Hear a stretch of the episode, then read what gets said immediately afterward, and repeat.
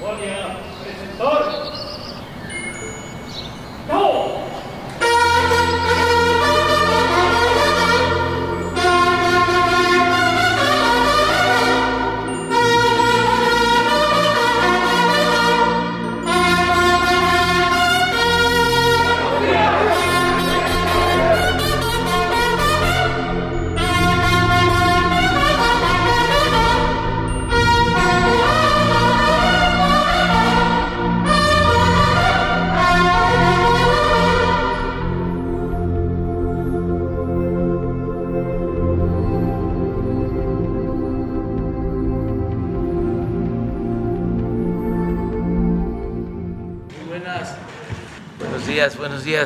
Vamos a informar, como lo hacemos los martes, sobre la situación de salud y en especial sobre la pandemia y el plan de vacunación. Eh, vamos a informar sobre este importante tema y luego tenemos aquí la lista de quienes este, ayer eh, pidieron la palabra y no hubo oportunidad de que participaran. Entonces vamos eh, con el doctor Alcocer. Con su permiso, señor presidente, muy buenos días a todas y todos ustedes. Pues seguimos informando el estado que guarda la política nacional de vacunación contra el virus SARS-CoV-2 para prevenir la COVID-19, cumpliendo así el objetivo que les presentamos hace seis meses de proteger por grupo de edad y a la población más vulnerable, sin bajar en ningún momento la guardia. En unos días habremos vacunado a uno de cada tres mexicanos mayores de 18 años, al menos con una dosis, pero verán ustedes que mayoritariamente es, son dos dosis. Para ello, nuestro agradecimiento profundo al pueblo de México por su apoyo, su responsabilidad y solidaridad. Hoy, en el Pulso de la Salud, el doctor López Gatel les mostrará los avances en la programación y distribución de las vacunas. Asimismo, la licenciada Rosa Isela Rodríguez nos hará favor de presentar la estrategia con enfoque a la frontera norte, mientras que la maestra Delfina Gómez seguirá informando el estado que guarda el regreso a clases presenciales. Por supuesto, el abastecimiento de las vacunas que estará será presentado por el canciller Marcelo Ebrard y el general Luis Crescencio Sandoval nos mostrará los elementos de la logística y seguridad para que las vacunas lleguen al sitio de su aplicación. Hugo, por favor. Con su permiso, señor presidente. Con gusto, maestro, secretaria, secretarios, muy buenos días. Muy buenos días tengan todas y todos ustedes.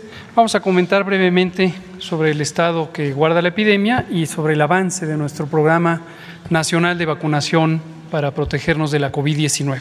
Vamos a ver la curva epidémica a la que estamos ya habituados, que muestra el acontecer epidémico. Estos recuerden que son los casos estimados todos los casos confirmados, más el porcentaje correspondiente de los casos que se detectan por eh, síntomas, pero que de acuerdo a la positividad corresponden con casos que asumimos son confirmados. Aquí lo que vemos es que en las semanas más recientes, concretamente la comparación de la semana 23 contra la 22, en este momento vivimos en la semana 25, vemos un incremento de 9%. Esta es una magnitud semejante a la que tuvimos entre la semana 21 y la 22. Vamos a estar observando, como lo hacemos todos los días, eh, si este porcentaje avanza, habitualmente aumenta algunos puntos porcentuales y podría ser que rumbo al sábado que cierra la semana tengamos un incremento eh, de unos 15 a 18 puntos porcentuales. Esto eh, podría representar un cambio en la tendencia de la epidemia o podría no, como ha ocurrido a lo largo de la bajada, en donde tenemos esta suerte de zigzag o escalera. Por momentos hemos tenido algunos repuntes, pero la tendencia general se ha mantenido a la baja.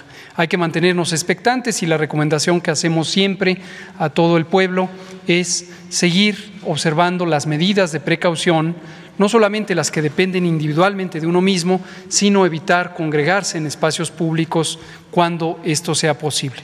Con la conciencia, por supuesto, como lo hemos tenido desde que se definió la estrategia mexicana de enfrentar la COVID-19, de que tenemos una enorme mayoría, más de la mitad de la población que vive al día y tiene necesidades económicas por las que le lleva a salir de su casa. Y obviamente no tiene sentido cuando uno es consciente de esta realidad social tan adversa pensar en medidas punitivas o medidas coercitivas como algunos han planteado. El 1% de los casos estimados son los casos recientes. Recuerden que este indicador en su momento llegó a estar hasta 7% cuando tuvimos el periodo más alto de la epidemia en la primera semana de enero y llegó a estar a puntos eh, muy bajos, en 0.7% hace eh, algunas semanas cuando estábamos en esta trayectoria de descenso. La siguiente, por favor. La siguiente imagen lo que nos muestra es la ocupación hospitalaria. Seguimos teniendo una baja ocupación hospitalaria.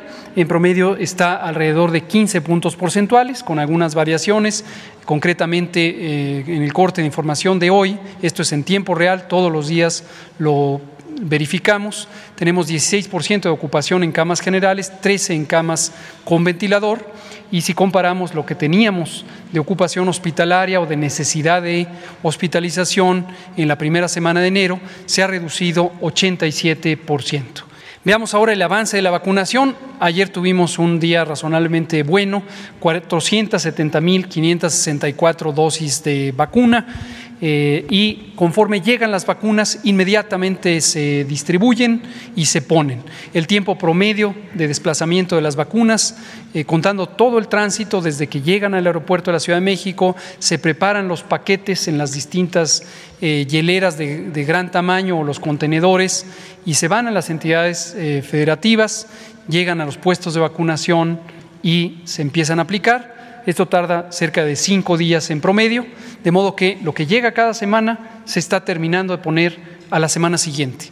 Todo lo que llega se distribuye y se pone. No hay rezago alguno, lo que hay es este tránsito continuo de dosis de vacunas y de aplicación. Cubrimos a todo el país, por supuesto, y hemos priorizado en algunas regiones, como ya lo hemos comentado recientemente, las zonas turísticas, eh, Quintana Roo, Baja California Sur, que en este momento son de especial interés, de avanzar ya en todas las siguientes edades. Y se está vacunando en la región norte a partir de este operativo especial que establecimos en Baja California. Verán ahora los números por estado. Tenemos un progreso muy sustancial y muy acelerado. Dosis eh, recibidas y dosis aplicadas, 40 millones 700 mil 954 dosis se han aplicado ya en eh, las personas en México, que representan 28 millones, como vemos en la siguiente imagen, 28 millones 198 mil 409 personas que ya tienen al menos la primera dosis. Y recordar algo que comentábamos eh, varias veces a lo largo del programa de vacunación, la primera dosis confiere cerca del 80% de la protección que se va a lograr con cada vacuna. Y la segunda dosis lo que ayuda es a subir esa protección y a que la protección sea más duradera. De modo que ya desde la primera dosis hay este 80% de la protección posible para cada vacuna, 60% de quienes han sido vacunadas tienen el esquema completo, ya no necesitan ninguna dosis. 40% son los esquemas nuevos, personas que recientemente se han vacunado y están en espera de su segunda dosis. Cuando vemos por entidad federativa, en la siguiente imagen, 32% es la cobertura de vacunación de la población adulta, que es la que está en el programa de vacunación en este momento como candidata a vacunarse. Es ya la tercera parte, como decía el doctor Alcocer, una de cada tres personas en México prácticamente han sido vacunadas. Y lo vemos por entidad federativa. Es notorio que Baja California tiene ahorita la mayor cobertura, 57%, y llegaremos al 100% de la vacunación durante esta semana. La población adulta de Baja California será completamente vacunada. Y de ahí nos vamos a seguir con los estados eh, fronterizos, estas zonas turísticas y continuar en todo momento con el resto del país. En la siguiente lo que vemos es la suma de dosis que se han recibido, 50 millones 288 mil 115 dosis eh, que se han recibido de estas seis tipos de vacuna. Como ven, hemos agregado la vacuna Johnson Johnson, a la cual se le dio registro sanitario de autorización de uso de emergencias eh, varias semanas previas a las llegadas de este donativo generoso que nos hizo el gobierno de Estados Unidos. Y en la última o penúltima imagen lo que vemos es el calendario que solemos poner todas las semanas. Agregamos ahí lo del domingo. Este domingo recibimos 1.221.300 dosis de la vacuna AstraZeneca y eh, hoy estaremos recibiendo 290.160 de Pfizer BioNTech.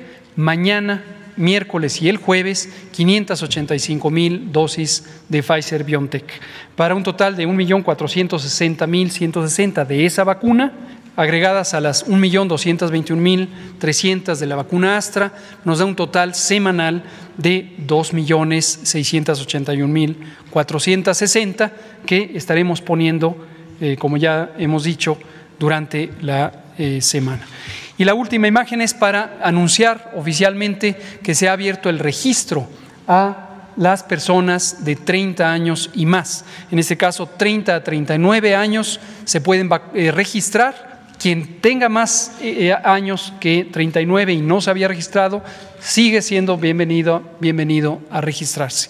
El registro es sumamente simple, dura menos de un minuto y medio y se requieren datos muy sencillos, datos de la persona, su cédula única de registro poblacional. Si no lo conoce ahí mismo, se pone un botón y lo puede consultar, conociendo su nombre, su lugar y fecha de nacimiento y con los datos de su domicilio y ya queda registrada. Por favor, regístrense, esto nos va a ayudar mucho para planear con antelación la vacunación en Quintana Roo, en Baja California y en general en todo el país. El registro de 30 a 39 queda abierto ya para todo el país.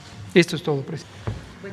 Buenos días. señor presidente. Buenos días a todos ustedes. Eh, vamos a, dar información sobre los estados con regreso a clases, eh, si es tan amable. La que sigue, por favor. En lo que se refiere a, a, las entidades, bueno, tenemos 14 entidades eh, que están precisamente en lo que es la modalidad de presencial. Eh, tenemos ahorita siete que están en lo que son los centros comunitarios, eh, que le llamamos precisamente cuando está en semáforo amarillo, y 10 estados, que, 11 estados, perdón, que se mantienen en la situación de continuar con clases a distancia y ya la presencial hasta nuevo ciclo escolar. En lo que se refiere a la, modalidad de, regreso a clases presenciales, la que sigue, por favor, ahí tenemos un número de municipios con escuelas abiertas, que es un total de 756 municipios. Los números de escuelas abiertas son 34.317, ahí está eh, dividido precisamente por nivel, eh, básica 27.638, media superior 5.554 y superior 1.125. En lo que se refiere a la estimación de número de trabajadores de la educación, tenemos 387.762 eh, y en lo que se refiere al número de asistencia de alumnos, 3.349.029, que ahí cabe hacer la, señalación que, eh, si recuerdan, hace ocho días llevábamos cerca de un millón eh, seiscientos, ahorita ha aumentado y eso agradezco mucho a los padres de familia, a los maestros y a la comunidad escolar que han hecho un esfuerzo por irse sumando a este, a este esfuerzo. En lo que se refiere a, la modalidad de centros eh, de aprendizaje comunitario, tenemos un total de escuelas abiertas de 154, con número de escuelas abiertas, perdón, el municipio son 154 54, escuelas abiertas 3.356, también dividido en los diferentes niveles, en básica 3.067, media superior 210, superior 79. En lo que se refiere a los trabajadores, tenemos un total de 9.943 y en lo que se refiere a los alumnos eh, que precisamente están participando en estos centros comunitarios, son 66.403. Hemos tenido ahorita en esta, en esta etapa la acción de precisamente ir a revisar lo que es el protocolo de, inicio, de tanto de cuando inician los, los pequeñitos a la escuela como ya adentro.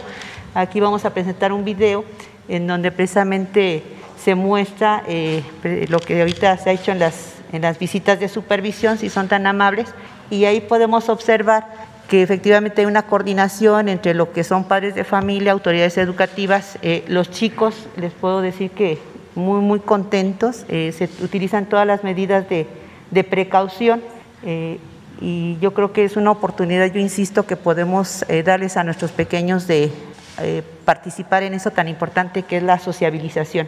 Tienen activación física, antes de entrar les hacen el protocolo, les, eh, ahí están los pequeñitos, las maestras, mis respetos, una gran creatividad para motivar y para sensibilizar a sus, a sus niños, los reciben con mucho amor. Eh, si vemos todo lo que están los espacios han sido gracias a la participación que han hecho los padres de familia en lo que se refiere a las jornadas de tequio.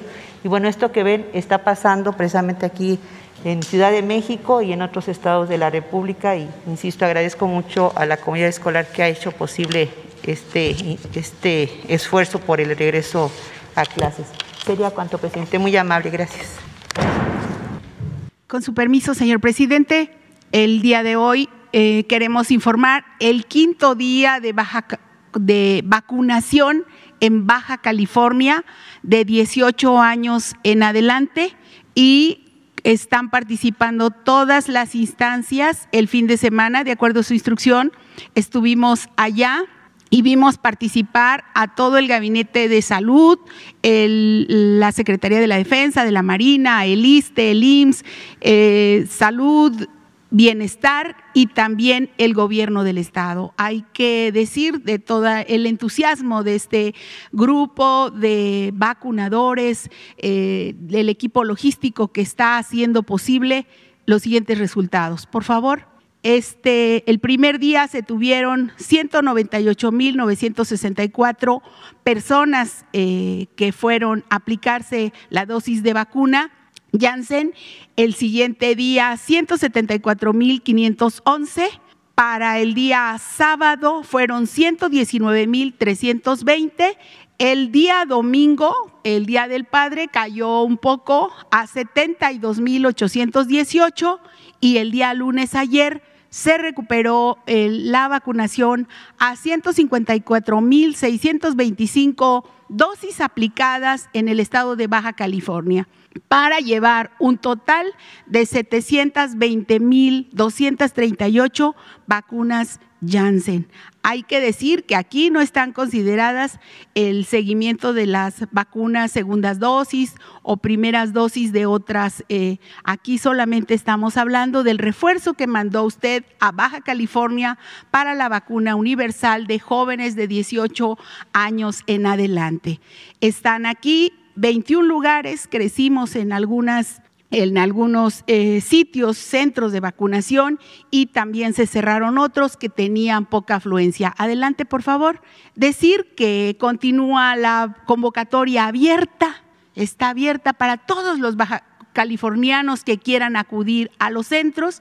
En los seis municipios continúa la vacunación y para agilizar el proceso de vacunación, lo que se decidió por la mesa eh, que está instalada, en donde participan todas las instancias, se decidió que primero se aplica la vacuna y después se registra en el momento de la observación y ahí esto permite pues la agilización de eh, la vacuna ya sea en proceso eh, peatonal o vehicular.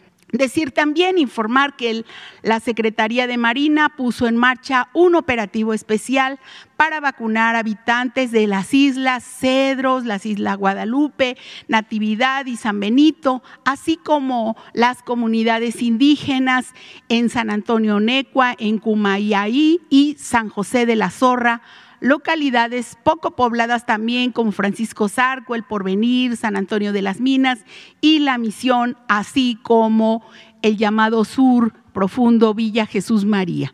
También decir que diariamente se está determinando el cierre o la apertura de otros centros en estos eh, procesos eh, que estamos cambiando constantemente con todo el entusiasmo de los compañeros que van tomando decisiones. Este martes se abrirán más centros de vacunación para darle agilidad a todo el, tema y acercarnos más con la con la eh, población. Va a haber brigadas itinerantes que estarán acudiendo a las zonas en donde están las maquiladoras para que los trabajadores no se queden sin tener la vacuna. Esto para abarcar más territorio y más personas. En total, el día de hoy se instalarán 35 centros de vacunación. Adelante, por favor. Nos interesa darle difusión a los nuevos, que va a estar eh, en Mexicali, Cobach Guadalupe Victoria, Polideportivo El Toro y en el Hotel Posada del Mar. También estará Clínica Naval, Brigada Itinerante, las que habíamos dicho que van a empacadoras y a fábricas, y en Tijuana el Centro de Salud Francisco Villa, así como la base aérea militar.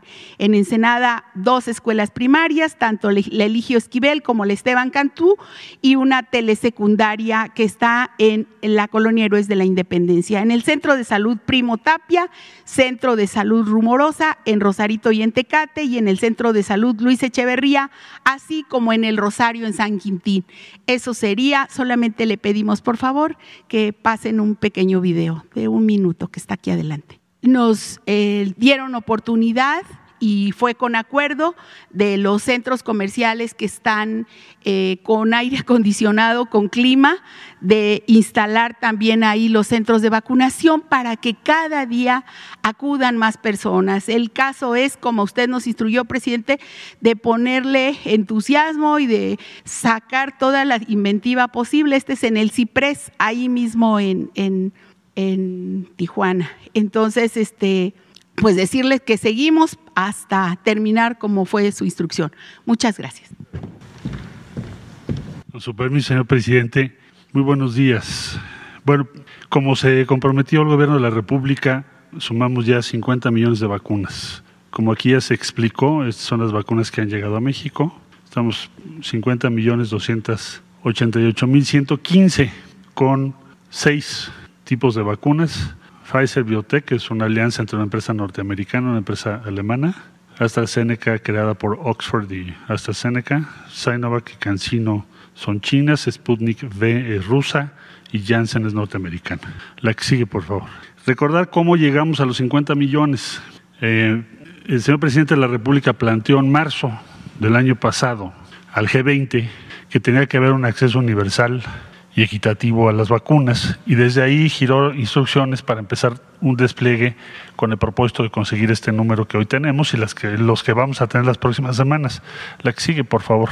A, partir de eso, el presidente acordó con Argentina lo que es eh, AstraZeneca, que como saben se hace en Argentina y en México, que ya está produciendo, se está distribuyendo en América Latina.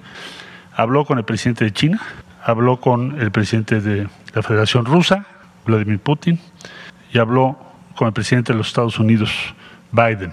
La que sigue, por favor. Hubo acuerdos con India y Estados Unidos. Aquí está el embajador de la India que nos hizo favor de acompañarnos. Eh, se enviaron 870 mil dosis y aquí están las eh, llamadas con los Estados Unidos que dio como resultado 2.7 millones de dosis de AstraZeneca. La que sigue, por favor se, hizo en total de los diversos países con los que tenemos acuerdos. Ha habido 77 embarques, 91 vuelos desde siete países para traer las vacunas a México. La que sigue, por favor. Eh, en el caso de las capacidades nacionales, se está en este momento envasando Cancino y AstraZeneca en nuestro país con acuerdos de ambas farmacéuticas con diferentes laboratorios que son Drogmex y en este caso es Leomont, que fue otro de los objetivos que planteó el presidente, que México tuviera cada vez mayor capacidad. La siguiente, por favor. Simplemente para recordar, ahí llegamos. Ahora, en, en este punto que tenemos entre el día 22, o sea, hoy, y el 28 de junio, se van a recibir 2.970.550 dosis, que son AstraZeneca, Cancino y Pfizer, que ya mencionó el doctor López, Gatel. Que sigue, por favor. Eh, destacar también la cooperación fronteriza con los Estados Unidos, que ya se dio cuenta aquí del avance que se tiene. Tuvimos la, como resultado la llamada del presidente de la República con el presidente Biden, vino el secretario Alejandro Mayorkas, que es quien lleva CBP, es decir, la frontera. Y se inició el programa de vacunación especial que ordenó el presidente con el millón trescientos mil que recibimos de los Estados Unidos. La siguiente, por favor. Eh, eh, vamos a participar ya en diferentes tipos de eventos internacionales, siguiendo también las instrucciones del presidente de la República. Vamos a ir a la Expo Dubai 2020. Ya se anunció, está participando el sector privado y muy diversas instancias. México va a estar presente en la exposición universal más grande que se pospuso el año pasado, por eso se llama Expo 2020. La siguiente, por favor. Y nos ha dado instrucciones el presidente de que México actúe en congruencia con su planteamiento. Es decir, si estamos exigiendo, como ahí empecé, acceso universal, equidad, en el tema de las vacunas, pues México tiene que actuar en consecuencia.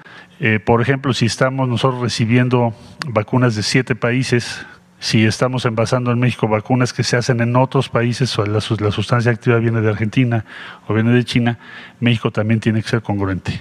Entonces, se han enviado vacunas ya a Belice, a Bolivia y Paraguay, desde luego Argentina, que como saben está produciendo la sustancia activa de AstraZeneca. Esta semana va a haber envíos a Guatemala, El Salvador, Honduras, Jamaica y Trinidad y Tobago. Eh, también vamos a donar insumos médicos para Guatemala, más de un millón de insumos médicos, porque tenemos que ser solidarios con los demás como están siendo con nosotros. La siguiente, ¿ya? Eso es todo, señor presidente. Con permiso, señor presidente, vamos a informar del plan de distribución de las vacunas. Adelante, por favor. Eh, de lo que se recibió el día domingo, el 13 de junio de AstraZeneca y las eh, dosis de Pfizer que fueron recibidas martes, miércoles y jueves. Se realizó la notificación en lo que Sincan y Birmex eh, se reorganizaron y se pusieron a disposición para distribuir 2.684.740 dosis. Estas dosis fueron distribuidas a los diferentes estados el día jueves por ambas eh, formas, eh, vía terrestre o vía aérea. Eh, en la vía terrestre se distribuyeron 1.612.000 eh, dosis, siete rutas que acudieron a Birmes y a, e Incán, son los estados pues aledaños aquí a, donde están las instalaciones. Eh, se atendieron siete estados, Ciudad de México, Estado de México, Hidalgo, Tlaxcala, Puebla, Morelos y Querétaro, y se hicieron cuatro rutas para atender nueve estados. Estas rutas son la ruta 1 para Guanajuato, Aguascalientes y San Luis Potosí, la ruta 2 Zacatecas, Durango y Nayarit, la 3 Michoacán, Colima y la ruta 4 a Veracruz. Por vía aérea, 1.072.740 dosis distribuidas ese mismo día ah, jueves. Eh, se cubrieron cinco rutas para atender a 12 entidades federativas. La ruta número 1 eh, atendió Chihuahua, Sonora y Sinaloa. La 2, Tamaulipas, Nuevo León, Coahuila, la, 3, Oaxaca y Chiapas, la 4, Guerrero, la 5, Campeche, Yucatán y Quintana Roo. Adelante, por favor. Eh, en total, 2.684.740 dosis, vía aérea 1.072.740, como ya cité, 1.612.000 por vía terrestre. Se atendieron 28 entidades eh, federativas, se establecieron 23 rutas eh, eh, terrestres con 36 escoltas de seguridad que proporcionó la Guardia Nacional, la Secretaría de Marina y el Ejército Mexicano. Eh, rutas aéreas, se establecieron cinco rutas aéreas con los aviones de la Fuerza Aérea Mexicana, eh, se realizaron 17 operaciones aéreas con un total de casi 21 horas de vuelo. Eh, el total empleado fueron 1.100 hombres, 108 eh, vehículos y 5 aeronaves para hacer esta distribución. Es todo, señor presidente. Muy bien, pues este es el, el informe sobre la situación de salud y si les parece vamos ya a las eh, preguntas. Hay una relación, eh, empieza Meme Yamel. Buenos días, señor presidente, buenos días. Meme Yamel de Damexico News y sin censura. Presidente, durante el proceso electoral, de hecho, en ya el día de las elecciones, las últimas semanas más bien, retratamos y reportamos en el portal cómo es que el Instituto Nacional Electoral, al menos funcionarios en Hidalgo, le pidieron moche a capacitadores electorales. Les pidieron 500 pesos del dinero que el instituto estaba destinando para transportar los paquetes electorales al terminar la jornada electoral. Esto lo reportamos, lo retratamos y en un inicio lo que decían los funcionarios del instituto es que era para medir la lealtad que tenían los capacitadores hacia el instituto. Y después les mencionaron que era para pagar una carpa, porque por la austeridad, por como el gobierno federal no les había podido entregar el dinero que habían solicitado, pues entonces no habían podido adquirir una carpa para el escrutinio. Eso se lo planteo, presidente, porque el consejero presidente Lorenzo Córdoba ha dicho que justo por la austeridad no van a poder garantizar todas las casillas para la consulta popular.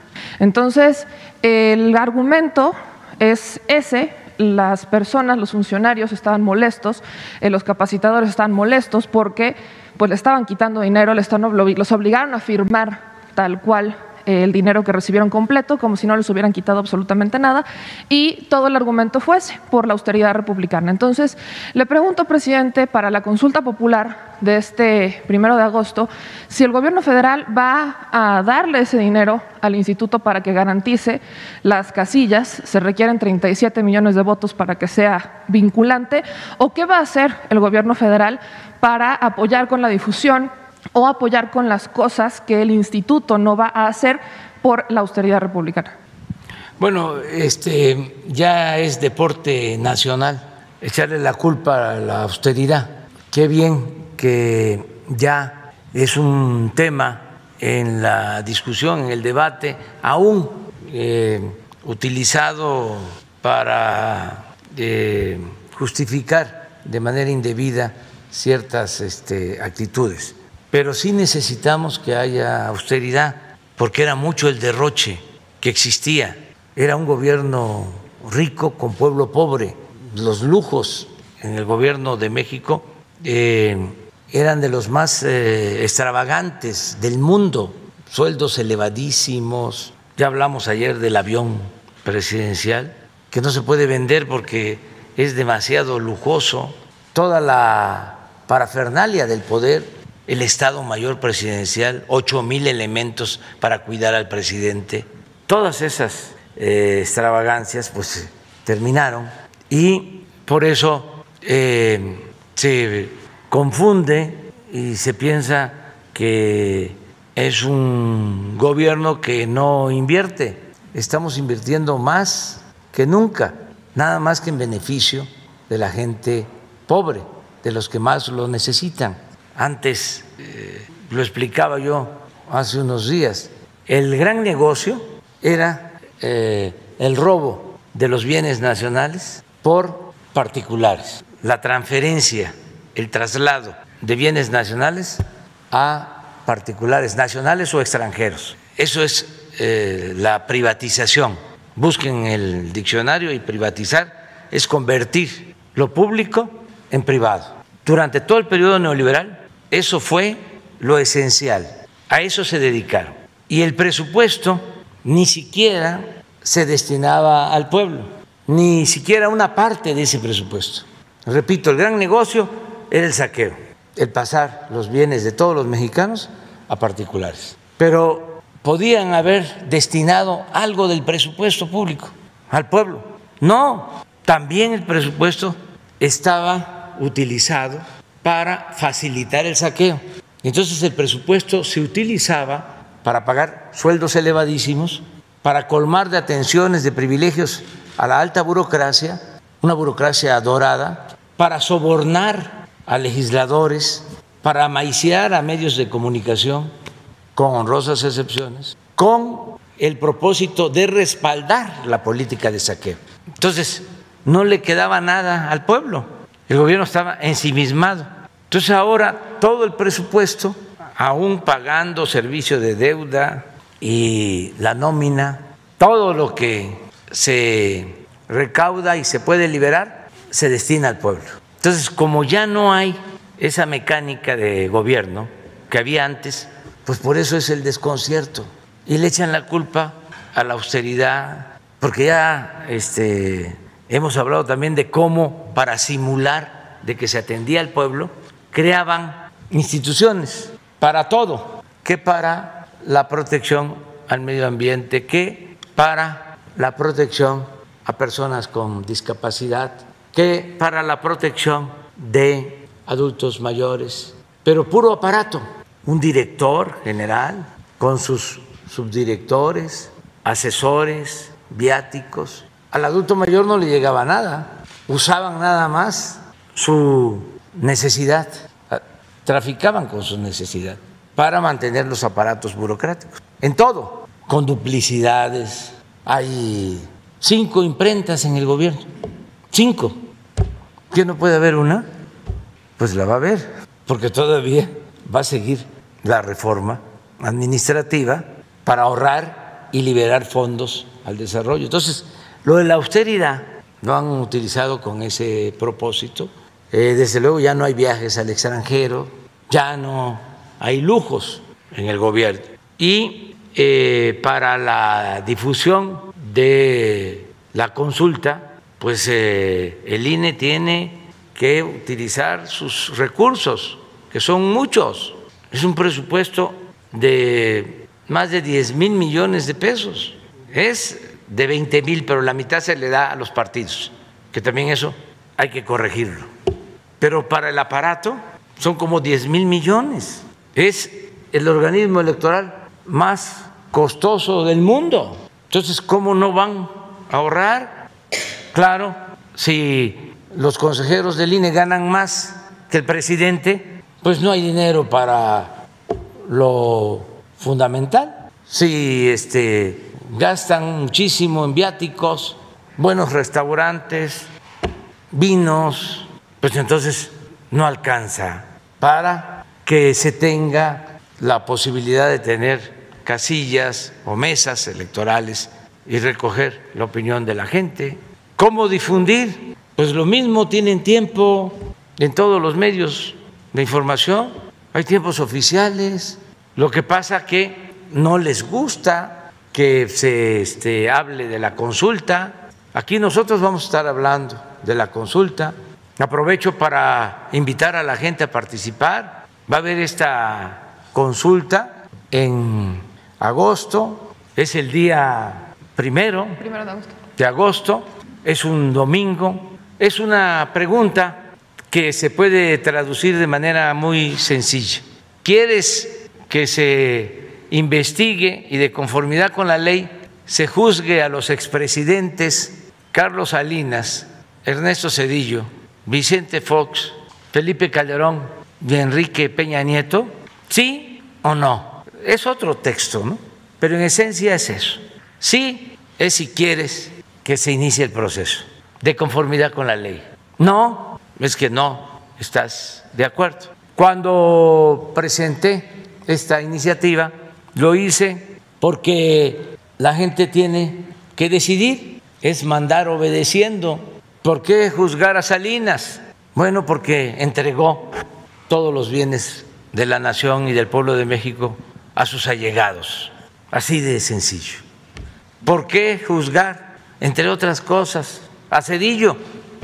Porque con el FOAPROA convirtió las deudas privadas de unos cuantos en deuda pública y llevamos 30, 40 años pagando esa deuda. ¿Por qué juzgar a Vicente Fox? Porque engañó al pueblo, porque con el esfuerzo de muchos llegó a la presidencia y se convirtió en un traidor a la democracia. Él ha confesado de que cargó los dados en la elección del 2006 para imponer a Felipe Calderón. Es un atentado a la democracia. ¿Por qué juzgar a Felipe Calderón? Porque desató la guerra, declaró la guerra a la delincuencia sin atender las causas y se llevaron a cabo masacres, habían eh, instrucciones de rematar a heridos. Ya están los datos, los niveles de letalidad en enfrentamientos. Dos años de Calderón en enfrentamientos más muertos que heridos o detenidos. Agréguenle de que el que estaba de secretario de Seguridad Pública está en la cárcel en Estados Unidos. Y sobre todo el daño que se causó. Se convirtió al país en un cementerio. ¿Por qué? Pues enjuiciar a Peña Nieto por los actos evidentes de corrupción. Está como testigo protegido el que estaba de director de Pemex, declarando de que por órdenes superiores, para aprobar las llamadas reformas estructurales, sobre todo la reforma energética, se entregaba dinero a legisladores de los partidos que ahora son de oposición. Entonces, hay materia que ocasionó todo esto, la ruina del país, el que México perdiera su posibilidad de desarrollo en los últimos 30 años. Fue todo un periodo decadente, por eso estamos aquí, porque el pueblo dijo, vamos a buscar una transformación, que se acabe la corrupción, que no haya represión, que se atienda a los pobres, que ya no haya foaproas. Entonces, eso es lo que se le va a pedir a la gente. ¿Quieres que se juzgue eso? O le damos la vuelta a la hoja y vemos hacia adelante. Bueno, yo propuse la consulta porque quiero que todos los mexicanos tratemos el tema como ciudadanos responsables. Yo ya fijé mi postura desde que tomé posición. Dije, punto final, vamos hacia adelante. Yo no voy a participar en la consulta ni voy a votar porque se enjuicie a los presidentes. Pero tampoco quiero pasar a la historia como tapadera, como alcahuete. Ahí está, que todos den a conocer su punto de vista, libremente, que cada quien decida. Y sí, vamos a estar hablando de esto porque los medios de comunicación convencionales, subordinados a los grupos de intereses creados, al bloque conservador, no dicen nada de esto. Se quedaron acostumbrados a obedecer y callar, como era antes. Entonces, ¿dónde vamos a estarle informando al pueblo sobre la consulta aquí? Y que todos hagan lo que le corresponde. Cada eh, teléfono tiene posibilidad de convertirse en un medio de información, mandar mensajes, las redes sociales. Y aunque suelten dinero y compren bots, ya la gente no les hace caso. Tiene algún efecto, pero no es decisivo. Miren lo que pasó en la elección anterior. Ya se saboreaban de que iban a tener mayoría en el Congreso, en la Cámara de Diputados. Se quedaron con las ganas y le metieron ¿eh? bastante, pero no pudieron porque el pueblo es mucha pieza y la gente se da cuenta. Ayer hablaba yo de cómo sí en algunas partes se dejaron sorprender por falta de información, sobre todo aquí en la ciudad, que fue tanto el bombardeo fascistoide en el manejo de la información que la gente se aturdió porque funcionó la máxima de Goebbels, de Goebbels de que una mentira que se dice muchas veces se puede convertir en verdad. Ustedes saben, ustedes piensan que los que votaron mayoritariamente en Coyoacán por eh, el señor Cuadri, ¿saben quién este, es el señor Cuadri? ¿Cómo piensa el señor Cuadri? Pues no, algunos sí, porque como el señor Cuadri seguramente debe ser eh, doctor o académico de altos vuelos, y se este, admira, se profesa cierto respeto por los grados académicos que son ya como grados monárquicos. Algunos sí, pero la mayoría no. Les voy a poner, porque ayer me quedé corto, eso saliendo de aquí me, me, este, me aclararon. Les voy a poner un mensaje del señor Cuadri. Repito, los que consideran que tener maestría, doctorados es como tener títulos de nobleza, que los hay, y que se creen superiores, pues esos es muy seguro que sepan quién es el señor Cuadre y que opinen igual, porque ya también lo expresé, pueden tener grados académicos del más alto nivel y ser muy eh, susceptible a la manipulación. Por eso estamos hablando de una clase media solidaria, fraterna, no ladina y repito, no aspiracionista. Claro que hay que superarnos pero no volvernos egoístas y aspirar a ser fifí. Toda esa vida vacía, de lujo barato, de apostar todo a lo material, a triunfar a toda costa, sin escrúpulos morales de ninguna índole. ¿Por qué no pones el.? Porque a lo mejor hasta, hasta este, paisanos de Guerrero, de Oaxaca y de Chiapas votaron por él. Miren, si México no tuviera que cargar con Guerrero, Oaxaca y Chiapas, sería un país de desarrollo medio y potencia emergente. Pues por este señor votaron. Fíjense lo distinto que somos. Para mí, el pueblo de Oaxaca es de los pueblos con más cultura en el mundo y tenemos que polemizar sobre esto, ¿eh? porque no podemos eh, permitir que siga avanzando esta mancha negra de individualismo, de clasismo, de racismo. Tenemos que buscar una sociedad mejor. No esto. ¿Dónde está el respeto a las culturas? ¿Dónde está el respeto a los seres humanos? ¿Dónde está el amor al prójimo? ¿Dónde está el humanismo? Claro, imagínense de legislador. No, pues va como todos. Lo que pasa es que estos son más sinceros, ¿no? Pero los otros son muy hipócritas, porque esa es la verdadera doctrina del conservadurismo. No lo dicen, este lo ponen en sus redes. Los otros se quedan callados, pero en el fondo están pensando exactamente lo mismo. Por eso estoy muy contento porque imagínense con este pensamiento no iba a quedar ni un programa de bienestar. Aprovecho para decir de que ya empezó la dispersión de los fondos para eh, los adultos mayores, la pensión de adultos mayores.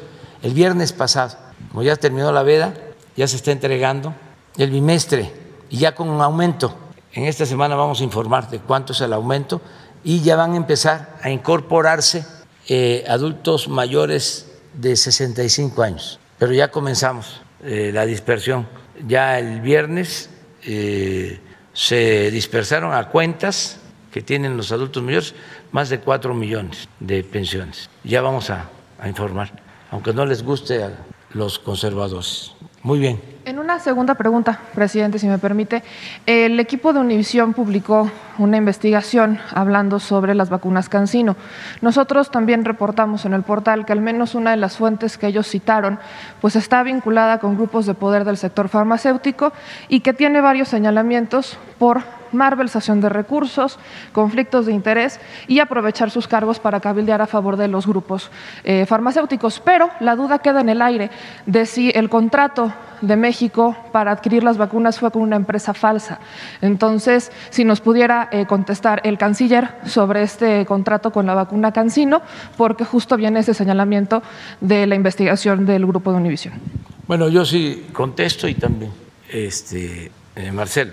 Yo lo que quiero decirles es que esta empresa, Cancino, ha cumplido eh, y tiene una planta produciendo, nos está entregando vacunas en tiempo, en forma, eh, ha estado eh, actuando de manera responsable. También la operación tiene que ver con empresas de China y empresas particulares. No es una operación que haya hecho el gobierno de México. Nosotros solo adquirimos las vacunas, pero yo creo que Marcelo puede explicar más. Sí, con mucho gusto. Eh, brevemente para informar, esto lo hicimos ayer, pero con mucho gusto se lo repito a usted y a las personas que nos están siguiendo. Eh, en el mes de octubre, derivado del proceso para que México pudiera adquirir las vacunas en tiempo, se hizo un convenio con tres empresas que eran las que en ese momento presentaban eh, mayor avance relativo o que la Secretaría de Salud decidió que era importante tener esas vacunas, que son Pfizer, AstraZeneca y CanSino. Cada empresa eligió su representación legal, no es una tarea del gobierno. Entonces, Pfizer tiene su representación legal, AstraZeneca tiene la suya y CanSino tiene la suya. CanSino eligió el eh, laboratorio Drogmex, que está instalado en Querétaro, para hacer su envasado en México. Pfizer le compramos ya envasadas sus, dosis y AstraZeneca eligió a un laboratorio que se llama Leomont, que está en Ocoyoacac.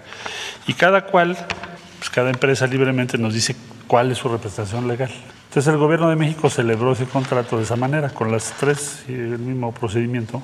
Y les recuerdo a ustedes que México es de los pocos países que ha publicado los contratos. Están, eh, para quien tenga interés, en la página de la Secretaría de Relaciones Exteriores, en transparencia. Los contratos no los firma la Cancillería, los firma la Secretaría de Salud, pero ahí están, ahí los pueden encontrar. Estamos en coordinación, están los vínculos de las dos páginas. Y eh, pues somos de los pocos países que ha publicado lo que ha hecho, con la única restricción de las disposiciones legales respecto a precios que sí tenemos que respetar. En síntesis, cada empresa que nos está vendiendo vacunas, no solo esas tres, sino todas las demás que acabo de referir, eligen y determinan su representación legal. No es una tarea del Gobierno de México hacer esa de determinación.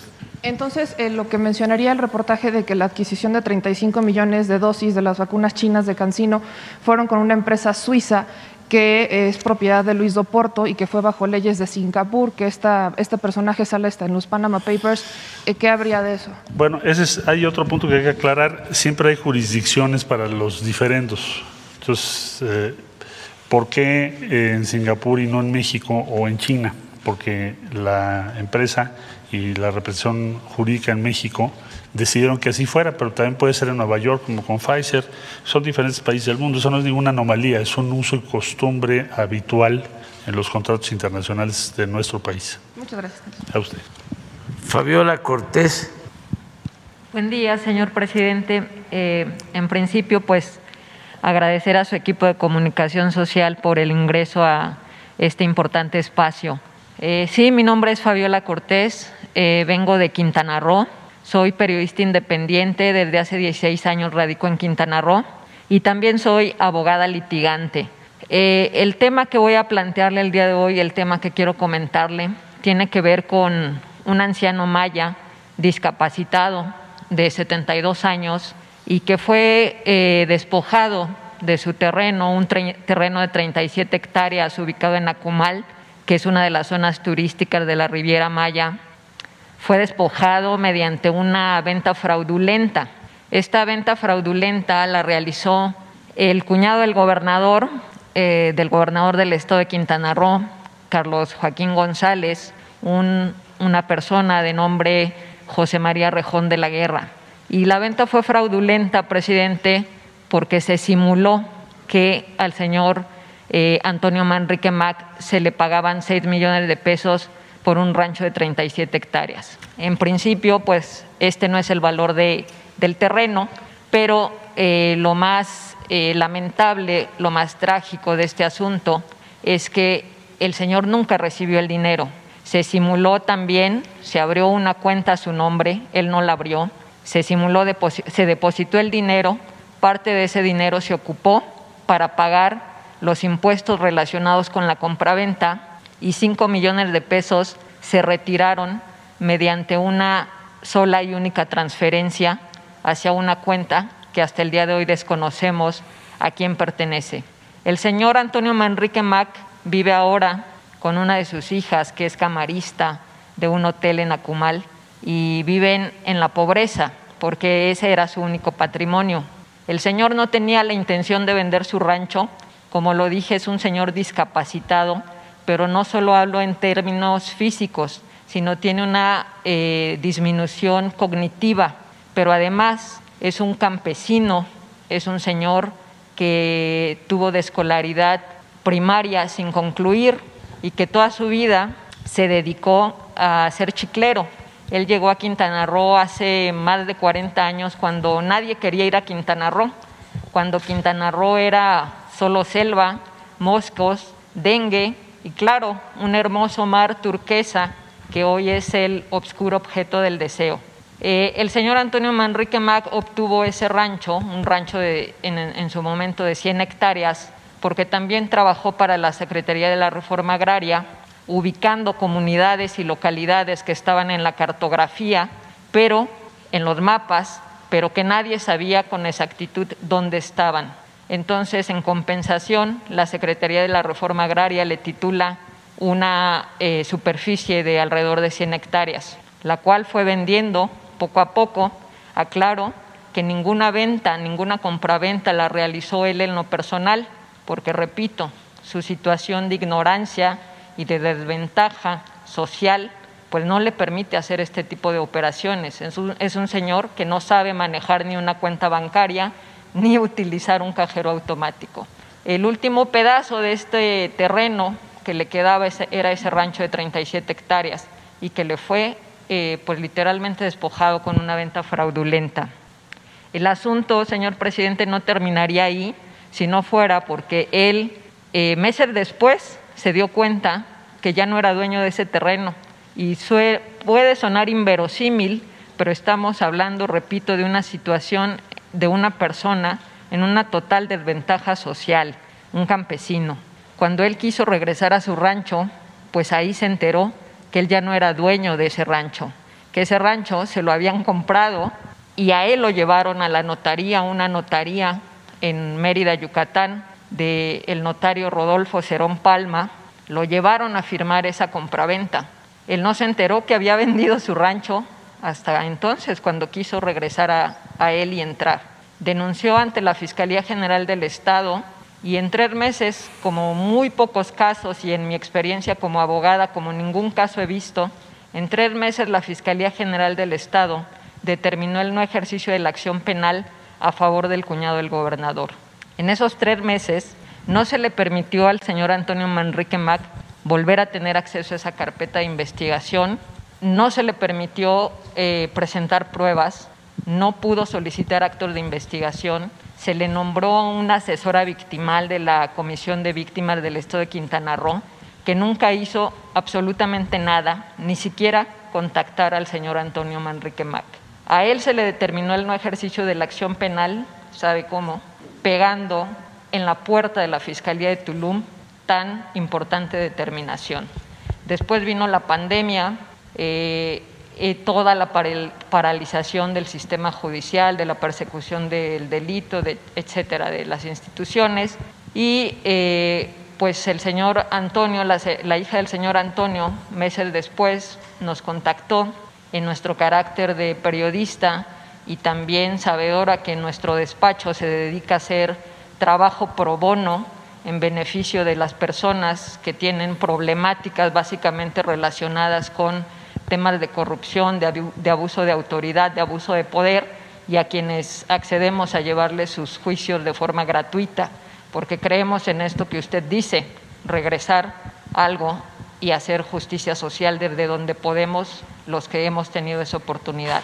Eh, es así que conocimos y conocemos de forma precisa este caso con la documentación y que hicimos público en diciembre de 2020 en el estado de Quintana Roo, porque esto es un caso que pasa de lo privado a lo público, porque se utilizó una institución que fue la Fiscalía General del Estado y porque está involucrado una persona con un gran poder en perjuicio de una víctima que no tiene nada, que hoy está en la calle. Después de que hicimos público este caso en diciembre de 2020, el eh, gobernador del estado publicó en su cuenta de Twitter una, pues un mensaje personal hacia la periodista Fabiola Cortés en la que dijo que se reservaba las acciones legales. Hasta este momento yo no he visto acciones legales. Lo que vi fue una intensa campaña que ha durado meses de difamación, de desprestigio y de agresión, en el que se han publicado cientos y cientos de notas difamatorias, denigrantes en contra de mi persona.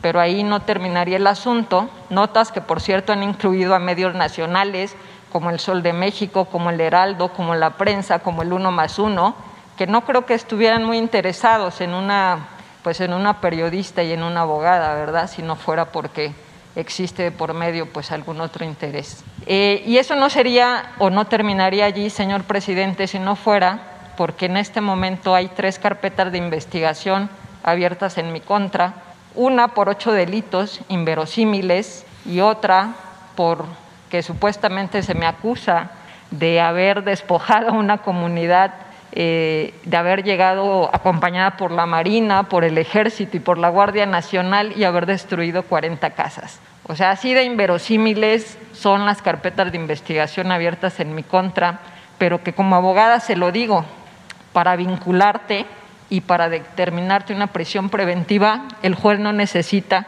más que un estándar mínimo probatorio. La venganza se ha materializado de esa manera en Quintana Roo pero no es un caso aislado esto que le comento, o sea, el caso del señor Antonio Manrique Mac. Eso es una, un comportamiento generalizado en las instituciones de Quintana Roo. Y yo podría citarle innumerables casos en este momento. El de un magistrado, Fernando Gama Rodríguez, que falsificó sus documentos para obtener el cargo, que el Congreso lo sabía y lo permitió. Podría citarle también el caso de la falsificación de identidad en agravio de un señor de 82 años que vive en la pobreza y que tiene una empresa que ha facturado más de 40 millones de pesos. El señor tiene una hernia del tamaño de un melón que no se ha podido operar, pero tiene una empresa de 40 millones de pesos. Eh, podría citarle también cómo se utiliza, cómo la Junta de Conciliación número uno de Cancún, en contubernio con el registro público y la Secretaría del Trabajo, están a nada de sacar a uno de los fundadores de la hotelería de Cancún de un hotel de su, un hotel de su propiedad por medio de un juicio laboral simulado. Y así podría citarle múltiples eh, casos que se dan en Quintana Roo. La pregunta, señor presidente, es cuándo los quintanarroenses vamos a empezar a ver el fin de la corrupción y de la impunidad en este Estado. Este Estado que es muy bello, pero que es cuna de ambiciones desmedidas y desproporcionadas. Esa es la pregunta, señor presidente. ¿Cuándo va a cambiar esta situación o va a empezar a cambiar? ¿Cuándo se van a dejar de utilizar las instituciones en Quintana Roo en perjuicio de, los ciudadanos?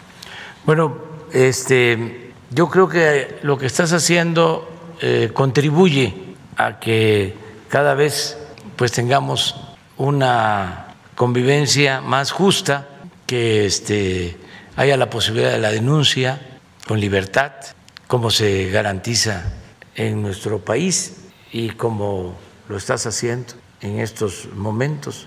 Y tiene que ser eh, así, con la participación de todas, de todos, tomando conciencia.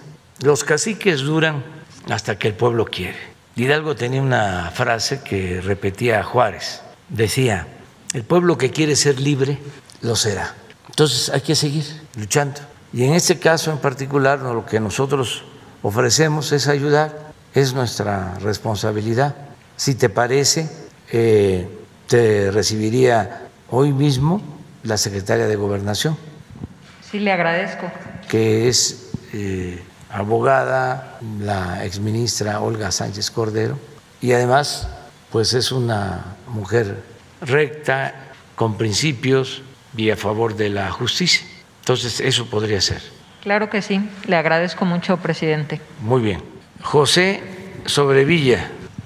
Gracias, presidente. José Sobrevilla, de noreste.net, Jalapa y Noreste Diario, Poza Rica. Eh, presidente, ¿qué, ¿qué significó para el gobierno que usted encabeza la firma del acuerdo que destraba la continuación de la autopista Cardel-Poza Rica y las protestas que ahí se dieron? Bueno, es eh, atender un problema que llevaba muchos años, creo que seis o siete años, y ya lo expliqué, es un tramo carretero que se construyó, una carretera moderna, le llaman supercarretera, es algo muy cercano a una autopista, y sin embargo, eh, por dos kilómetros no se podía este, unir de Cardel a Poza Rica. Ya están construidos más de 100 kilómetros, pero faltaban estos dos. Y esto permite también ir de Poza Rica, de Tuxpan hasta cerca de Tampico, también con una supercarretera. De modo que de Veracruz a Tampico, resolviendo este problema, se ahorra mucho tiempo los eh, pobladores, tanto de eh, San Rafael como de Martínez de la Torre, este, eh, tenían desconfianza porque se han inundado y tienen el temor que con el terraplén de la carretera se les represe el agua y se afecten. Entonces ya se llegó a un acuerdo se van a hacer obras hidráulicas, desasolves, bordos y eh, nos comprometimos a ayudar para que no se inunde y que tengan apoyo. No pueden salir perjudicados, tienen que salir beneficiados.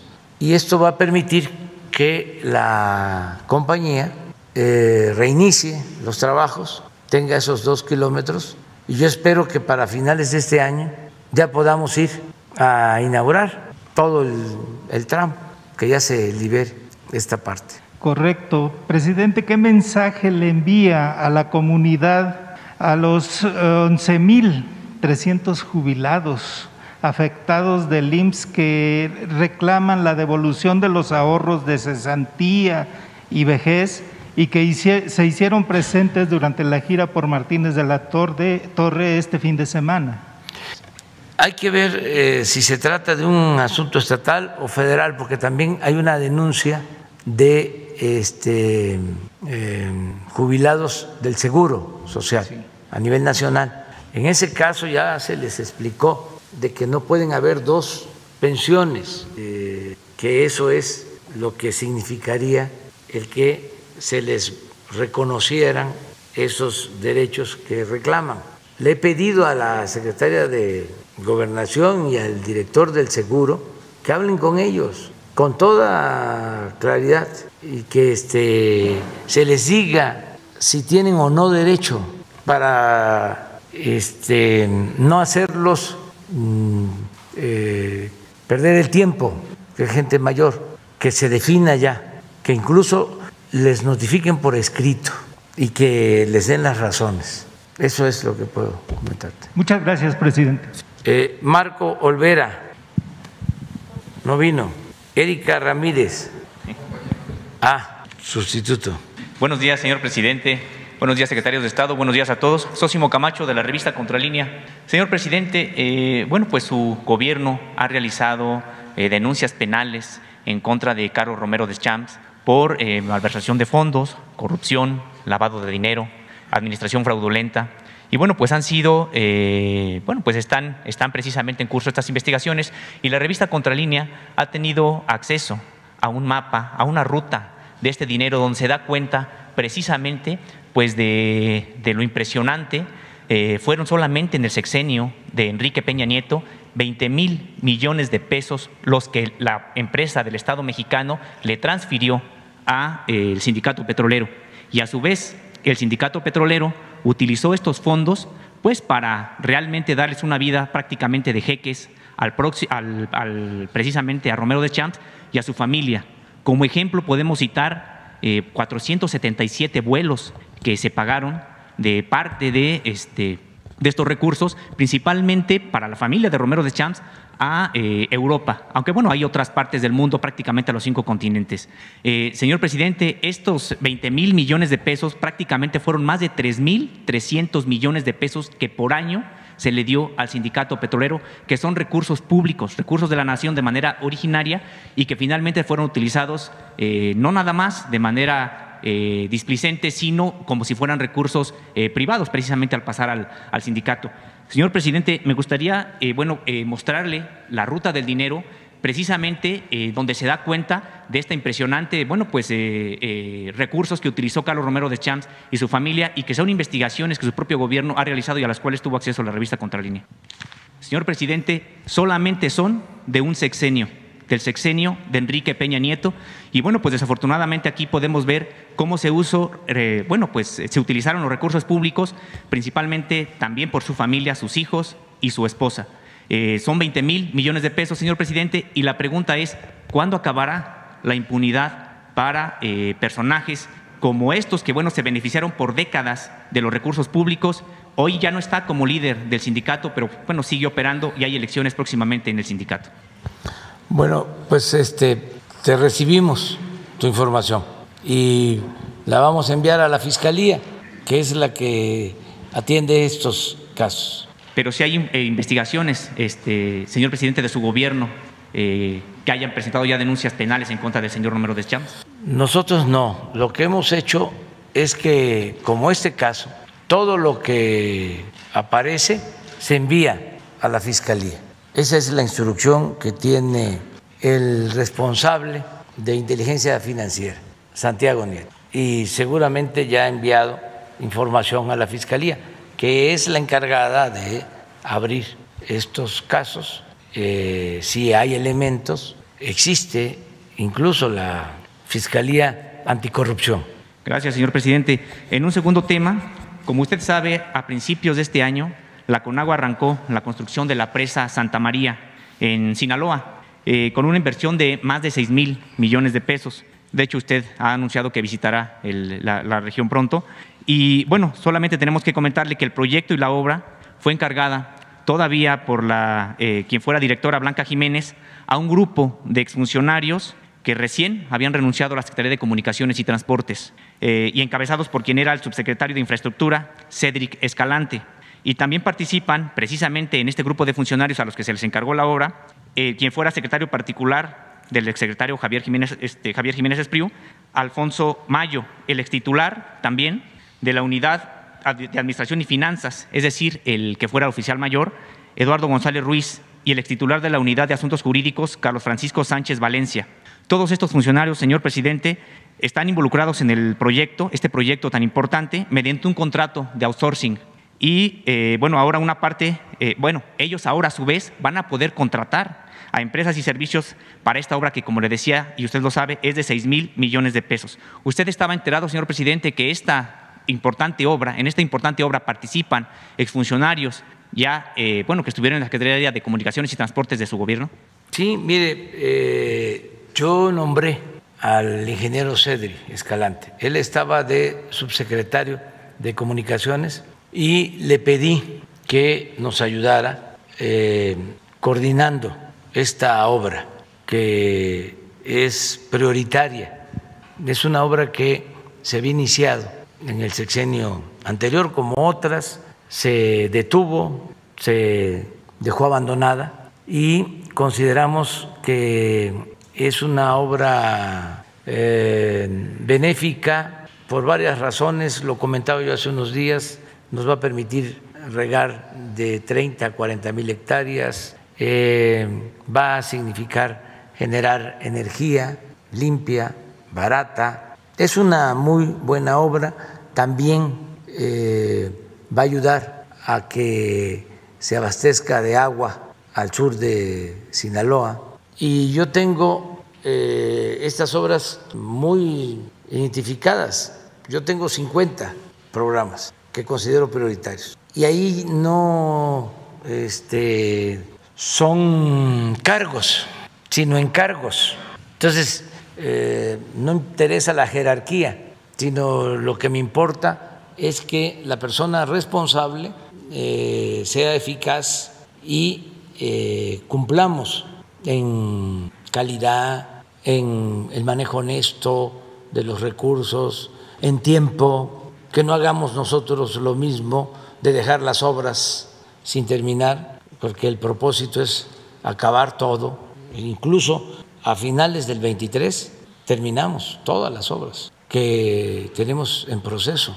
Entonces, eh, yo eh, propuse al ingeniero Cedri, nada más que es una supervisión de obra, no es una empresa. La empresa constructora es ICA, que ya tenía el proyecto desde el sexenio anterior y estaba parado. Entonces lo que hicimos fue eh, recontratar y liberar fondos, porque estaba parada por falta de dinero. Ahora ya tiene presupuesto y no le va a faltar presupuesto a la obra, pero no lo maneja eh, ninguna empresa. Esta es una eh, supervisión especial que depende de la Comisión del Agua.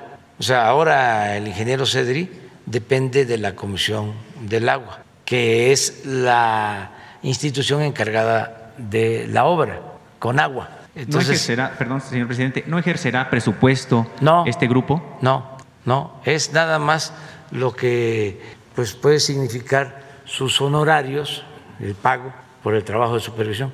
Y le tengo confianza al ingeniero Cedri. Él salió de la subsecretaría, él eh, me ayudó bastante en el inicio del gobierno. Eh, tenemos un plan que él dejó para eh, mantener en buen estado las carreteras, que ese es un problema, es una asignatura pendiente, las llamadas carreteras libres, que no se llenen de baches. Hay que estar invirtiendo de 10 a 15 mil millones de pesos eh, por año de mantenimiento. Y en el tiempo que él estuvo, pues estaban mal el 50% de estas carreteras y se redujo ahora al 15% y vamos a seguir invirtiendo para que estén en buen estado las carreteras.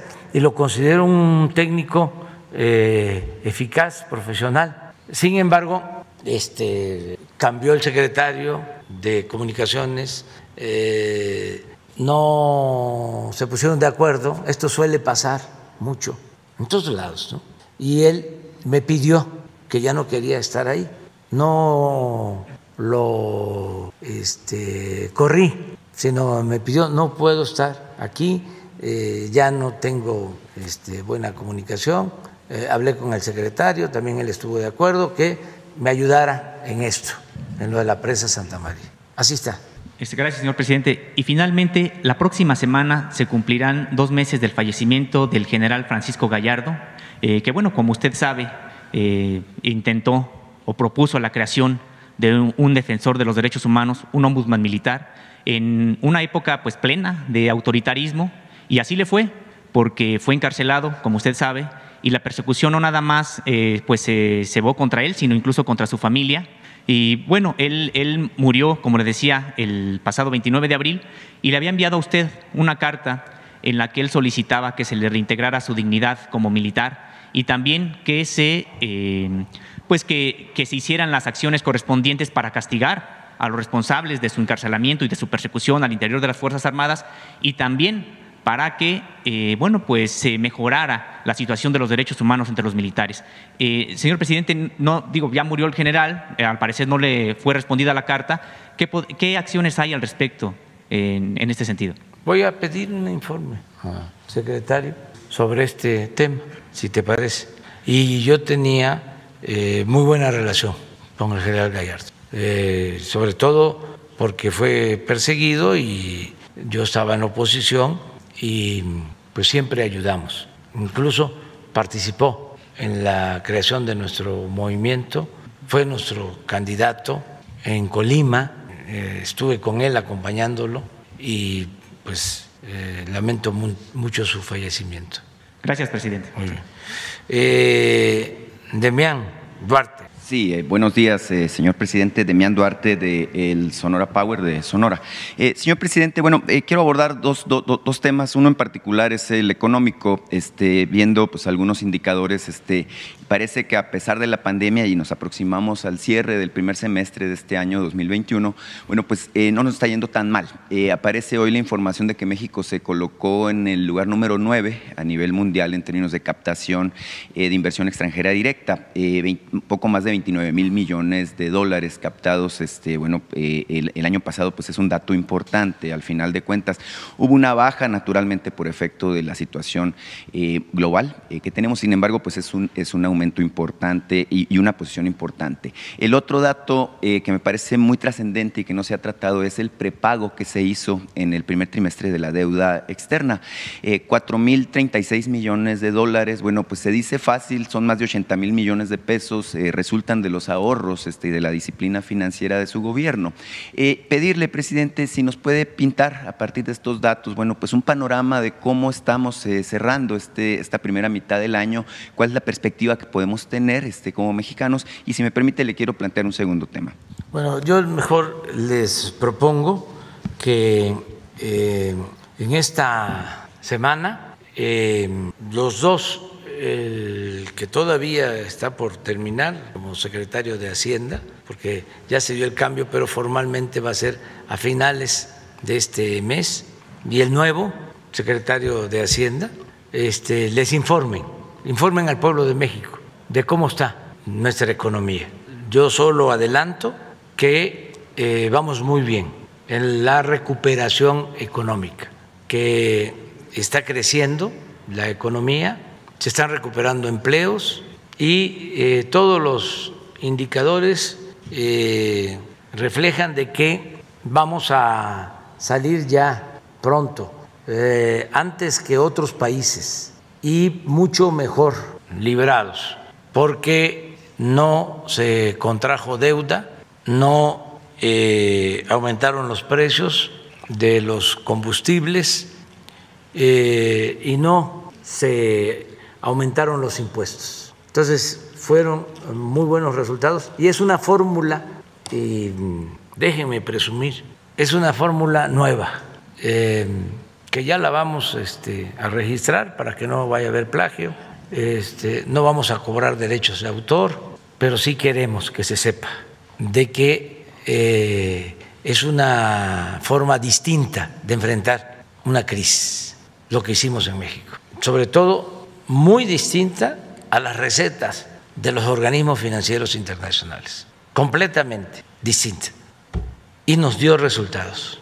Entonces, van a estar aquí eh, el secretario de Hacienda saliente y el entrante, y les van a informar esta misma semana. Dejen que yo hable con ellos, nada más para ver sus agendas, y van a informarle al, al pueblo sobre cómo está la economía. Eh, como usted sabe, señor presidente, la semana pasada el INEGI eh, ofreció el dato de actividad eh, global económica este, y hablaba de un repunte de la economía del 24.8%. Usted manifestó respecto a, este dato, pero también respecto a una época importante en la historia económica del país, en donde no teníamos devaluaciones, no había inflación, ya había crecimiento. Bueno, pues refirió esto del milagro económico mexicano a partir del modelo que se tenía en aquel momento. ¿Usted cree señor presidente, que tengamos eh, condiciones para reeditar eh, un momento como este? Digo, tenemos elementos, no ha habido devaluación, tuvimos eh, inestabilidad en el peso momentánea, sin embargo, la inflación, este, a pesar de algún repunte, pues está bajo control. Este, tenemos también una situación en donde, bueno, parece que viene una etapa de crecimiento importante para el país. ¿Usted cree que se configuran este, las condiciones para tener una reedición de ese momento? Sí, hay condiciones inmejorables, porque tenemos eh, una circunstancia muy favorable, la vecindad con Estados Unidos. Yo he repetido varias veces la frase que se le atribuye a Porfirio Díaz, porque él eh, y sus científicos decían que no había que poner todos los huevos en una sola canasta y eran muy partidarios de la diversificación, al menos en el discurso y por eso inversiones eh, inglesas, francesas, españolas y también estadounidenses, pero era una economía muy diversificada en cuanto a la participación de inversión extranjera. Y se le atribuye a él la frase de pobre México tan lejos de Dios y tan cerca de Estados Unidos. Yo ahora, eh, recordando esa frase, he dicho que bendito México, tan cerca de Dios y no tan lejos de Estados Unidos, porque eh, esa integración y de ahí la importancia del tratado y del nuevo tratado, el haber conseguido con el presidente Trump la firma del nuevo tratado, algún día este, hasta nuestros adversarios lo van a reconocer, porque no fue un asunto sencillo, fácil. Acuérdense de que el presidente Trump hablaba de cerrar por completo la economía y poco a poco fue aceptando de que era importante eh, la integración de los países de América del Norte, no solo eh, pensar en convertir a Estados Unidos en un gueto en todo sentido, en lo económico, en lo comercial, incluso migratorio, sino abrir porque no se puede eh, competir en un mundo globalizado con mucho crecimiento de Asia si no se da esta integración, si no nos complementamos Estados Unidos, Canadá y México. Y esto se fue entendiendo, además es una realidad, se requiere a México. No se podría competir con otras regiones del mundo sin México. Entonces tenemos un lugar especial por eso hablo de condiciones eh, muy favorables, inmejorables. Entonces, esto eh, atrae mucha inversión foránea por el mercado con Estados Unidos y con Canadá. Es un mercado muy grande. Entonces, esto nos ayuda bastante. A esto hay que complementar que tenemos nosotros una fuerza de trabajo joven con relación al promedio de edad en Estados Unidos y en Canadá y también con relación a Europa. Y tenemos trabajadores eh, muy eh, calificados. El trabajador mexicano es mucho, mucho, muy creativo, muy responsable, eh, muy aplicado. El migrante va a salir, a progresar, a trabajar. Esa es una característica de todos los migrantes del mundo. Se puede ser del mismo país, pero el comportamiento del migrante puede ser distinto. Eh, el migrante de Centroamérica, el migrante de España, el migrante mexicano, es algo especial. Es un ser eh, emprendedor, es eh, un trabajador innato que busca el progreso, que busca salir adelante, el migrante en general. Entonces, nos necesitamos así. Y esto hace que nuestra economía tenga una ventaja comparativa con relación a las otras economías del mundo. Por ejemplo, eh, está creciendo la exportación de productos del campo, está creciendo la exportación de tomate y de mm, muchas hortalizas. A pesar de la pandemia el año pasado, el campo, el sector agropecuario creció 2%. Entonces, eh, la verdad es muy bueno el panorama porque eh, otra actividad en la cual hay mucho potencial en México, pero mucho, mucho, mucho, es el turismo. Y yo espero que pronto eh, se reactive porque estamos atendiendo las zonas turísticas, vacunando, se le está dando eh, preferencia a Quintana Roo, a Baja California Sur, lo vamos a seguir haciendo, eh, a Nayarit, a la parte turística de Jalisco y es una actividad también económica que genera muchos beneficios porque no es solo de rama económica, es distribución de riqueza, distribución del ingreso. Se benefician restauranteros, se benefician hoteleros, se benefician transportistas, se benefician meseros, eh, muchísimos trabajadores. Entonces yo estoy optimista, pero bueno, que los técnicos les expliquen. Sí. ¿Cómo no, señor presidente? Bueno, eh, además de las que creo son buenas noticias, las económicas, lamentablemente hay malas noticias. Este, yo quiero aprovechar que están aquí los responsables de seguridad para plantear el tema. Eh, señor presidente, ayer eh, del informe de seguridad que presenta la secretaria Rosicela Rodríguez, vimos con preocupación un par de datos que tienen que ver con delitos de alto impacto. Uno de ellos en específico es uno que preocupa sobre modo, que son los feminicidios. Este, incluso ayer este, notamos que en el informe no venía quizás por alguna omisión, la lámina eh, correspondiente a la incidencia de este delito. Eh, y es bien importante porque llevamos eh, pues una secuencia lógica de lo que está ocurriendo, que al parecer es ilógica ¿no? este, la situación. son 412 casos acumulados en los primeros cinco meses del año. El mes de mayo, de hecho, es uno de los meses con más incidencia. 98 mujeres lamentablemente fueron asesinadas.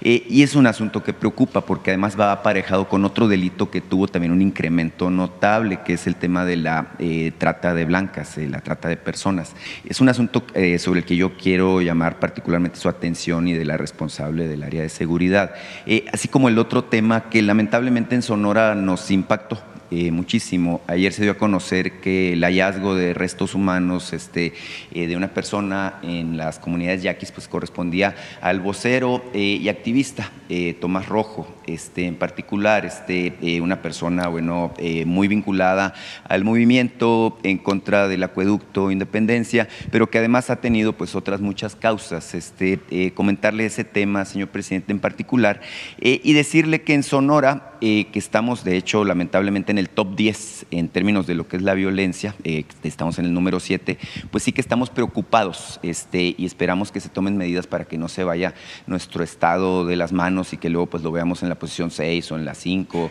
Eh, y, bueno, eh, usted va a estar en mi estado, este, tengo entendido que este sábado y domingo. Este, hay una petición muy en particular de los habitantes de la región centro-norte de Sonora dicen, bueno, eh, es muy bueno que los cuarteles de la Guardia Nacional estén presentes prácticamente en todo el territorio estatal. Sabemos que en San Luis Río Colorado, en Caborca, en Nogales, en Bavispe, en Moctezuma, en Navojoa, en Ciudad Obregón, en Hermosillo, bueno, pues eh, incluso en Guaymas, pues ya se tiene tomada la previsión. Sin embargo, hay un corredor, Benjamín Gil, eh, Santa Ana, Magdalena, este, que es una parte pues, que es estratégica, tanto para las actividades lícitas como para las ilícitas, que no tiene cobertura de ese tipo. Sería importante este, para Sonora que se tomara pues, en cuenta la, necesidad de seguridad, particularmente en esa región del Estado. Y decirle, señor presidente, que es muy bienvenido, eh, como siempre, a Sonora. Eh, tenemos una perspectiva, creo, muy favorable en mi Estado este, a futuro, así como la tiene el país. Creo que también este, Sonora, eh, a partir del 13 de septiembre, con la llegada del nuevo gobierno, tendrá también una perspectiva muy favorable, de mucha vinculación y coordinación con su gobierno. Ojalá pues todas esas expectativas se hagan buenas. Sí, este, estamos trabajando y, tienes razón en lo que dices. Eh, ha habido un incremento, lamentablemente, en feminicidios, en violencia familiar. Estamos ocupándonos de eso. Y en el caso de Sonora, lo mismo, es muy lamentable lo que está sucediendo en los pueblos yaquis, eh, hoy tenemos una reunión por la tarde para tratar todos los temas de justicia a los pueblos de yaquis. Y yo en efecto voy a estar la próxima semana en eh, Sonora, en la frontera, y luego voy a estar en el centro y voy a estar en el sur de Sonora. Este fin de semana voy a Baja California, voy a visitar los seis eh, municipios de Baja California. Eh, voy a estar en Mexicali, voy a estar en Tecate, en Tijuana, en Rosarito, mm, en San Quintín eh, y en Senada. Vamos a estar. Y la próxima, regreso, nada más que para la frontera de Sonora. Vamos a estar en San Luis Río Colorado, en Sonoita, mm, vamos a estar en Peñasco, vamos a Caborca, vamos a estar en Nogales y quiero ir a Cananea. Pues, hasta ahí nos alcanza el tiempo, pero bueno, vamos a estar por este eh, cruce que es estratégico territorialmente, que es Santana, y ahí vamos a estar este, pues conviviendo con la gente y luego vamos a seguir los recorridos hacia el centro y hacia el, hacia el sur de Sonora. Vamos a estar esperando en Sonora. Por último, señor presidente, un tema que ya hemos tratado aquí, que es el tema que tiene que ver con el robo de gas LP. Eh, un asunto que creo es sensible y sobre el que se ha dado poca atención. El tema, señor presidente, eh, lo comentamos aquí hace una cosa así como cuatro meses, eh, bueno, pues es tan grave que incluso representa un quebranto para las arcas públicas, para petróleos mexicanos, pero también para el gobierno, por 30 mil millones de pesos al año. Es un asunto este, que, me parece importante tomar atención. Y bueno, quiero quise aprovechar que están aquí los responsables de seguridad este, para llamar la atención sobre el tema en específico, porque como usted dijo, pues los que robaban eh, eh, gasolina, este, el huachicol, pues se pasaron ahora al robo, al robo de gas.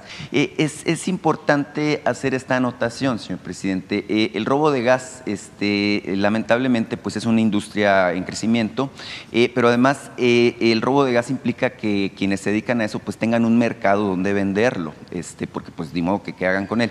El asunto es que se han trasladado aquí, a la Ciudad de México, y me lo han hecho saber aquí, incluso habitantes de la capital, este, que están muy preocupados por la presencia de grupos este, de mafias este, que se dedican a la comercialización del gas LP en las colonias eh, de la capital del país y ellos perciben pues una situación este, de inseguridad este, con, con, la presencia de estos grupos. Eh, preguntar si es posible pues que se tomen cartas en, en ambos, en, ambos sentidos del, del, fenómeno, es decir, tanto en el robo como después en la comercialización ilegal del gas LP. Sí, ya estamos trabajando en eso.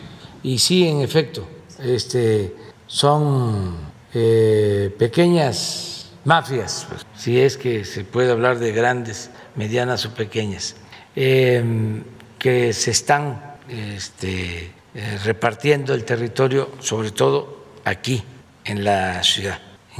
Y los más afectados pues son los consumidores. Ayer, si tenemos la lámina, que es interesante esto, más para que no crean que eh, no nos enteramos, que no sabemos, estamos informados de todo. Ya no es el tiempo de antes. Nada más, a ver si ponen la lámina del precio del gas. Donde está más caro es en la Ciudad de México. Es rarísimo, pero es parte de lo mismo. Mira. Y sobre aviso no hay engaño, ¿eh? Nada más. Ya. Adelante, vamos a terminar. Ya se nos fue muy. No traigo reloj, por eso. ¿Eh? Nueve. Sí. Bueno, vamos con Arturo. Ya terminamos la lista. Arturo Pavón, es que es la lista. Sí, pero hay que ser demócratas. Hay que respetar la voluntad de todos. No Gracias, somos. señor presidente. No, ya no. Es esta que quedó pendiente, sí, y pues la tenemos que cumplir, que los compromisos se cumplen. Aquí no hay influyentismo, ¿eh? O sea, aquí todo es parejo, o sea, todos somos iguales. A ver, Arturo Pavón. Gracias. Señor presidente. Arturo Pavón, del Chapucero, corresponsal aquí en la Ciudad de México. Eh, a ver si es posible que el eh, director de la UIF, Santiago Nieto, eh, pudiera en algún momento explicarnos un poco más sobre su iniciativa de la formación de la Guardia Financiera. Sabemos que está en formación y estaría muy interesante saberlo. Y sobre esta misma tónica, eh, se había detenido la investigación acerca de eh, pues las finanzas de Samuel García por cuestiones electorales se detuvo. ¿Qué ha pasado? ¿Por qué ya no se ha mencionado más acerca de este asunto sobre los retos que ha hecho Samuel García a la UIF y también al gobierno que usted encabeza, donde dice que de plano, pues el dinero de Nuevo León se va a quedar en Nuevo León? Sí, mire, eh, lo de Santiago lo vemos con él y a ver si un día viene aquí a exponerles esta idea. Cerca de lo otro, aun cuando ya pasaron las elecciones, este, siguen habiendo denuncias y nosotros procuramos no meternos. La instrucción que dimos es que no se utilizara al gobierno, como era la costumbre, para perseguir a nadie, para descalificar a nadie. Y en efecto, vinieron a plantearme antes de la elección de que se le diera curso a investigaciones en contra de candidatos y planteé de que no, que presentaran sus denuncias ante la fiscalía. Y yo no digo mentiras, porque lo que querían eran que descontáramos, así como lo hacían los conservadores, que antes de la elección se descalificara. Eso me lo vinieron a plantear de varios estados, y de todos, incluso de todos los partidos, sí, para que quede claro. Me lo plantearon de Campeche, me lo plantearon de Nuevo León, me lo plantearon de San Luis Potosí, de los que me acuerdo, de todos. Y dije no, porque no somos iguales.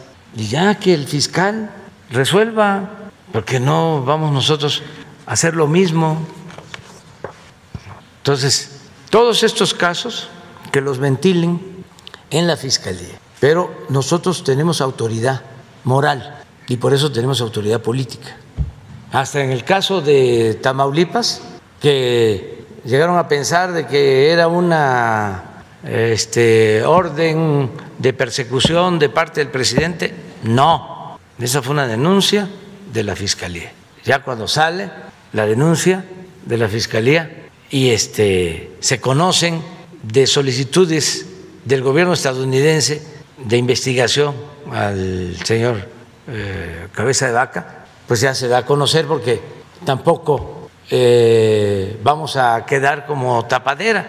Molesta mucho el que detienen a alguien en Estados Unidos y que decía la gente con razón, ¿por qué los detienen allá y por qué aquí no? Entonces, es distinto. Nosotros no perseguimos a nadie, no es mi fuerte la venganza. Nosotros vamos a hacer historia, estamos haciendo historia. Y eso es lo que nos importa.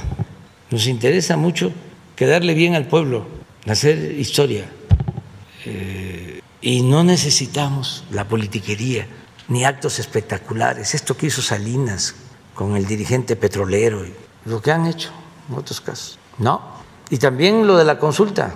Ahora, es porque son tan chuecos, tan chuecos, tan chuecos, tan chuecos, de que si yo no hubiese presentado la solicitud para la consulta, estarían ahora gritando de que yo encubría a los anteriores presidentes.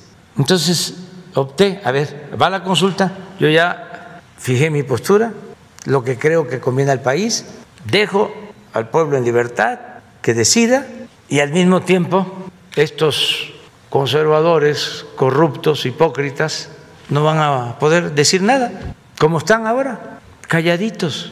A mí me gustaría que abrieran mesas de análisis, de reflexión en Televisa, en Azteca, en Imagen, en Reforma, en el Universal, en el Financiero, en Milenio, en Proceso, don Carmen Aristegui, sobre este asunto.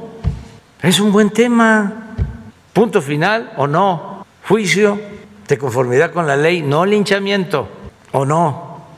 Punto final. Vuelta a la página. Mirar hacia adelante. La no repetición.